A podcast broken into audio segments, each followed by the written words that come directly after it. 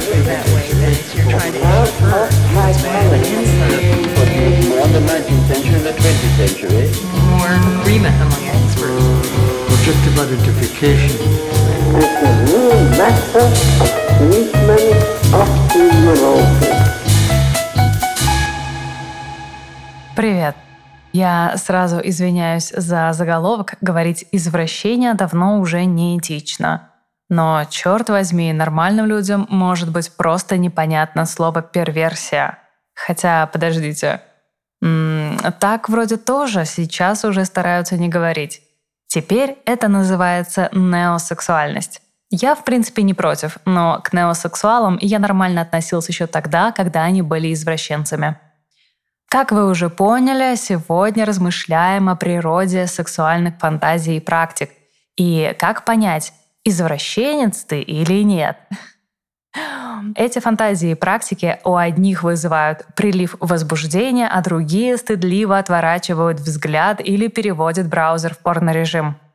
Я никак не могла обойти эту тему в сезоне про тело. Скажу сразу, что многочасовые лекции в один выпуск не запихнешь, но общее понимание и интересные моменты на подумать обязательно будут. Поехали! Меня зовут Алина Фрей, я практикующий психоаналитик и авторка подкаста «Голоса в голове». Здесь я не даю советов, не извергаюсь позитивным успехом, не щекочу ваш нарциссизм и не гадаю по звездам, а скорее профессионально рассуждаю о том, как мы становимся теми, кто мы есть и как сохранить свой уникальный голос в толпе социального влияния.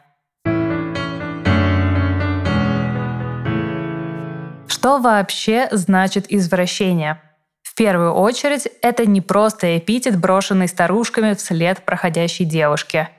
Это понятие изначально медицинское. Когда мы говорим «извращение», то имеем в виду поворот некого явления в сторону от нормы – можно сразу вспомнить труд э, Шарко и Маньяна 1882 года, который так и звучит «Поворот полового чувства и другие сексуальные извращения». Два этих широко известных господина в своем труде как раз предлагали лечить гомосексуальность гипнозом. То есть сексуальные извращения, а далее мы будем говорить перверсии – это те, которые, по мнению психиатрии, отклоняются или отворачиваются от принятых за норму стандартов сексуальных влечений и способов их удовлетворения. Вообще, психиатрия заинтересовалась нормальной сексуальностью людей в XIX веке, когда, к примеру, Крафт Эббинг очень активно писал и размышлял на тему того, что любая сексуальная практика, отклоняющаяся от цели деторождения – должна быть подвергнута лечению. Он отделял либертинов, подлежащих моральному суду, от, собственно, первертов, сексуальных извращенцев, которых, по его мнению, стоило лечить. Что уж говорить, еще в 1965 году, совсем недавно, как вы понимаете, знаменитый психоаналитик Балент называл кунилингус извращением. Всего несколько десятков лет назад от гомосексуальности активно лечили, а теперь во многих странах репаративная терапия находится под запретом. И даже если клиент обратится за помощью а, и его желанием будет избавиться от своей гомосексуальности, то многие врачи просто ему откажут э, в такой вот процедуре. Э, вообще, э, очень показательным примером того, как все очень сильно меняется, на мой взгляд, является заболевание драпетомания – которое в 1851 году предложил врач американский Картрайт. Он в рамках Луизианской медицинской ассоциации таким вот образом причудливым объяснял поведение некоторых рабов, которые были склонны к побегам. То есть э, это не какая-то нормальная история человека, который а, хочет быть свободным и желает равноправия. Это вот, как вы понимаете, ненормальное стремление к свободе. Да. Но на самом деле, как бы мы ни старались гуманистически относиться к любому душевному опыту, а, как бы мы не старались безоценочно подходить друг к другу и как-то очень толерантно воспринимать разные проявления друг друга, мы все равно так или иначе следуем аристотелевской дихотомии естественного и противоестественного. Мы стремимся к тому, чтобы выработать какую-то норму. Да, мы стараемся больше понимать мотивацию даже самых страшных поступков людей, но мы не можем и не должны как общество мириться со всем и сразу. Наша непримиримость воплощается в законах. Это отвечает нашему инстинкту самосохранения. И если человек нарушает эти законы, например, насилует 50 женщин, то его призывают к ответственности. Но мы не будем говорить о противоречиях психиатрии и юриспруденции. Давайте лучше поговорим о том, когда сексуальные влечения и практики признаются болезнью. То есть что же такое извращение?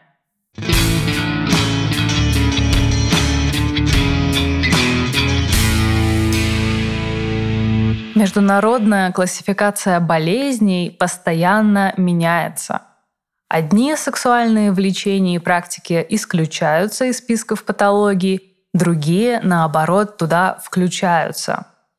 Может быть, вы удивитесь, но миграция этих практик в рамках клиники далеко не всегда зависит от степени их изученности. Довольно трудно изучать, например, зоофилию. Я даже не знаю, есть ли исследования по некрофилии. Поэтому пересмотры списков болезней происходят в ответ на социальные изменения. Снижение влияния церкви напрямую повлияло на нормированность сексуальной жизни людей. То есть извращение сильно зависит от исторического и культурного контекста. Да что уж говорить, в одной семье мастурбация табуируется, а в другой и инцест пытается э, выдаться за норму. Так что с точки зрения современной психиатрии извращением, то есть болезнью, признается такое сексуальное поведение, которое угрожает правам и свободам других людей, наносит им вред и вызывает дистресс. Именно поэтому фетишизм и трансвестизм были исключены из МКБ-11. Ну и правда, ради бога, переодевайтесь в кого хотите, если это никому не вредит, а вам от этого хорошо.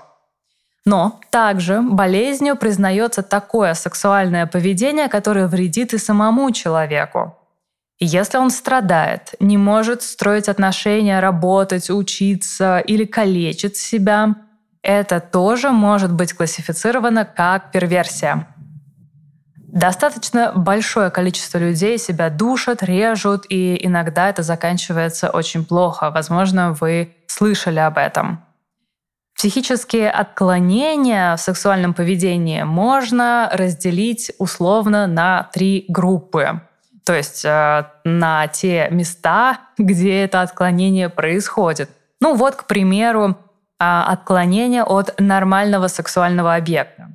То есть а, это влечение к животным, мертвым людям, маленьким детям. Соответственно, да, мы знаем зоофилия, некрофилия, педофилия и так далее.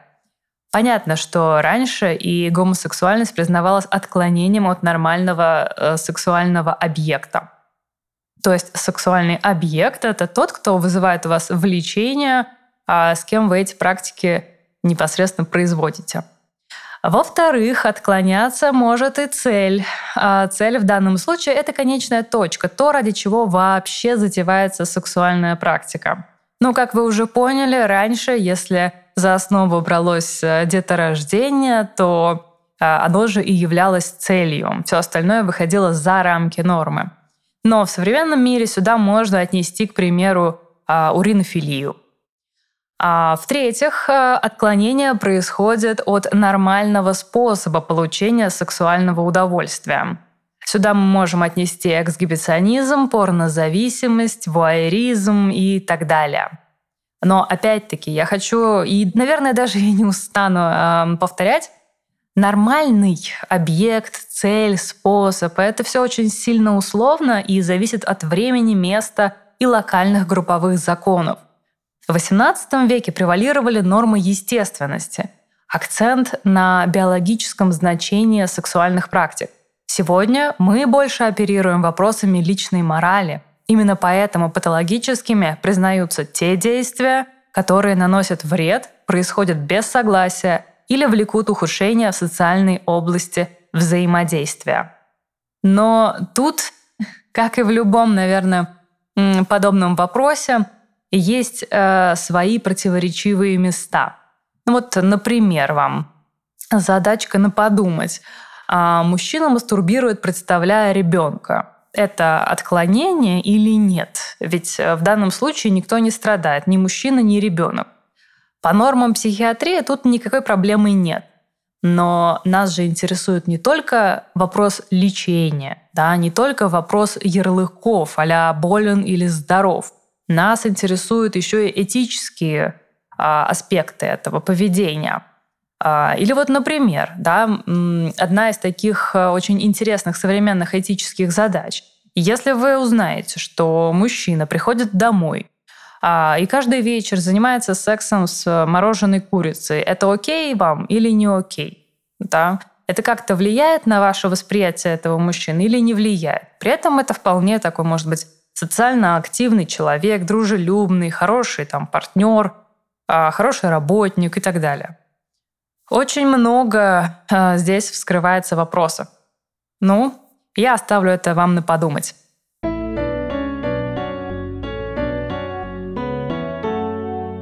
Ну, конечно, нам с вами было бы очень скучно ограничиться психиатрией, и мы уже как-то немного затронули вопросы психологии, этики, потому что все это находится на стыке. Но, э, по-моему, психиатрия, она больше смотрит на поведение, на какие-то очень явные проявления. А нам с вами интересно понять мотивацию отклоняющихся сексуальных практик, что там в душе происходит. Это важно, ведь э, внешнее поведение может быть схоже и у условно здорового человека, и у перверта. И тот, и другой могут любить БДСМ или заниматься воеризмом. Но даже если вы любите переодеваться там в женское платье или мужской костюм, это не значит, э, что вы извращенец. Этого недостаточно. К тому же давайте оставим право судить о норме другим, потому что как только мы вешаем на человека ярлык ненормальный, то сразу стараемся отодвинуть подальше его и не иметь с ним ничего общего. Да и вообще мало кому нравится оказываться на месте этого самого ненормального. Но, несмотря на, на все наши попытки быть безоценочными, принимающими, все-таки вопросы этики, они встраиваются в нашу повседневную жизнь, и они присутствуют даже в кабинете психотерапевта. Да, несмотря на то, что хороший психолог не осуждает своего клиента, процесс общения с ним всегда с этикой связан. В кабинете мы с каждым конкретным человеком ищем этот этический баланс. Как жить так, чтобы и тебе хорошо было, и другим не опасно. Жак Лакан сказал, что психоанализ — это этика, и так и есть. С одним человеком мы ищем пути нарушения границ, потому что для него это очень терапевтично нужно, да? А с другим приходим к пониманию, что некоторые границы все-таки нарушать категорически нельзя. Каждый ищет свою норму. Это непросто и иногда мучительно, очень конфликтно. А, а вот как раз перверты в этом плане самые счастливые люди. Их внутренний мир не признает никакого другого закона, кроме своего собственного. Они сами решают, что хорошо, а что плохо. Вертят законом, как хотят. И конфликта тут не возникает. Поэтому другие люди выступают для них лишь объектами, которыми можно пользоваться как инструментами для достижения э, своего удовольствия. Это то, что их отличает от других э, более здоровых людей, здоровых все-таки, да, для понимания, для простоты, э, потому что у любого другого человека, который точно так же может любить тот же самый БДСМ, может отсутствовать этот важный компонент в структуре психики. В психологии перверт э, все-таки это не про внешнее поведение, а про устройство его личности, про такие особенные отношения с реальностью и с другими людьми. Ведь мы э, с вами сейчас живем в обществе удовольствия и среди такого процветающего нарциссизма – когда из всех щелей нам показывается идеальная счастливая жизнь и насаждается идея безграничного наслаждения. То есть как будто бы если вы не наслаждаетесь, значит с вами что-то не так. У меня вот есть подруга, которая просто фиксирована на идее «используй каждую минуту для удовольствия». И ей вообще не очень понятно, почему я не хожу каждый день на массаж или отказываюсь поднять свою ленивую пятую точку с дивана, чтобы поехать посмотреть закат на другой конец страны. Такой вот невроз э, упущенных возможностей. Хотя в упущении нет э, на самом деле ничего ужасного, как и в самоограничении. В конце концов, мы все постоянно теряем какие-то шансы, просираем возможности и ничего. А вот э, у первертов как раз-таки вообще нет таких упущений. Как и нет и вины за свои действия или отношения к другим людям как к предметам. Потому что, смотри, пункт первый, они сами выстраивают себе мораль. Поэтому жизнь обычного невротика сложна бесконечными внутренними конфликтами и поисками баланса между своим желанием и законами общества. Если вас периодически мучает конфликт «хочу, но нельзя», вы относительно здоровы. Надо только пойти на терапию и поискать для себя решение этого вопроса. Но э, вы не перверт. А, и, кстати, решение этого вопроса «хочу, но нельзя» иногда может быть не в том, чтобы выйти из-под общественного давления, а в том, чтобы научиться с ним жить. Представьте себе картину Пикассо – Причудливое соединение маленьких, не связанных друг с другом частей образуют при отдалении цельный образ. Или представьте, к примеру, портрет мужчины или женщины, собранный из стульев, сковородок, письменных ручек, веревок. Такова наша взрослая сексуальность. Она собирается из разнообразных опытов прошлого, где и объятия с родными, поцелуи в детском саду, случайно подсмотренный секс родителей, найденная кассета с Камасутрой, зажимание в туалетах одноклассницы, неприятный взгляд двоюродного брата, побег от насильника и так далее. Все это влияет на то, что вам нравится и что привлекает вас во взрослой жизни. А теперь представьте – что перверт зафиксирован только на чем-то одном. Чем-то, что для неперверта тоже присутствует в его картине сексуальности, но не так ярко выделяется. Ведь любой человек может найти у себя удовольствие и от подсматривания, и от выставления себя на показ, и от фетиши. Просто все эти источники наслаждения, как в калейдоскопе, сменяют друг друга и не мешают человеку быть гибким Э, не мешают при этом видеть в другом человеке личность с точно такими же сложно сочиненными картинами сексуальности. По нашим меркам перверт зависим и ограничен своими фиксациями и невозможностью вступать в отношения с субъектом.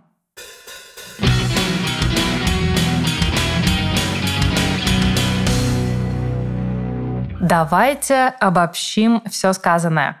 Итак, Извращение как термин сегодня не актуально. Лучше говорить перверсия, а еще лучше неосексуальность. Но я еще не привыкла. То, что мы сегодня понимаем под перверсиями, сильно отличается от понимания людей прошлого. Культура влияет э, очень сильно. И если раньше людей больше волновали вопросы биологической естественности – то сейчас мы рассуждаем о моральной стороне сексуальных практик. Психиатрия больше внимания уделяет видимой стороне сексуальности человека и лечит то, что вредит другим людям либо самому субъекту. Психология же пытается понять механизмы образования перверсий, что происходит в душе мазохиста, вуайериста, эксгибициониста, некрофила, педофила и так далее. Психоаналитически перверт э, понимается нами как человек, который не воспринимает общие законы и сам решает, что хорошо, а что плохо. Он использует других людей в качестве объектов для получения удовольствия и не испытывает вины. Развитие перверсии э, очень индивидуально и уходит корнями далеко в прошлое человека. С каждым нужно исследовать это отдельно. Э, иметь перверсивные черты нормально. Нам всем иногда бывает необходимо поступить с правилами. Если вы замечаете у себя, что вам нравится подглядывать или особенно чувствительны к чулкам, или любите уединиться с партнером в примерочной магазина, не торопитесь записывать себя в извращенцы. Возможно, вы просто исследуете себя или хотите вдохнуть новую жизнь в отношения. И если ваши практики никому не вредят, вы достаточно эмпатийны и не воспринимаете другого просто как инструмент для достижения удовольствия, можете получать сексуальное наслаждение разными способами, и никто не страдает, включая вас, делать ничего не нужно. А если вас мучает чувство вины за ваше желание и действия сексуального характера, вы не перверт, но с этим можно работать в психотерапии. Вообще, если вас что-то смущает в ваших фантазиях поведения, welcome в анализ. При достаточном старании и желании все в вас подается пониманию и изменению. А если мы задаемся вопросом, что делать с первертами, если мы задаем его себе как сознательным гражданам, то ответа пока, к сожалению, нет. Ну или я его не знаю. Э, психотерапия и психоанализ не особо продвигаются в лечении. Пока что мы собираем исследовательские данные и потихоньку нарабатываем положительные кейсы. Но, к сожалению, все равно в этой теме много пустых мест и очень много провалов.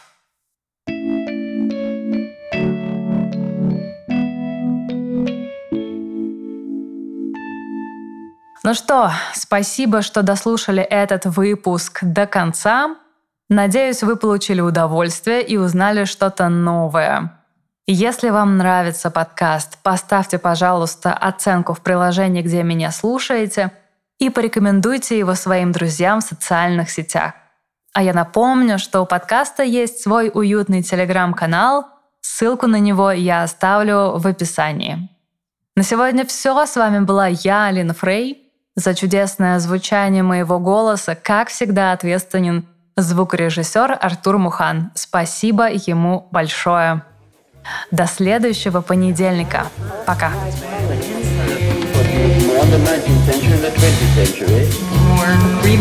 Experts. Objective identification. It's a new matter of treatment of the.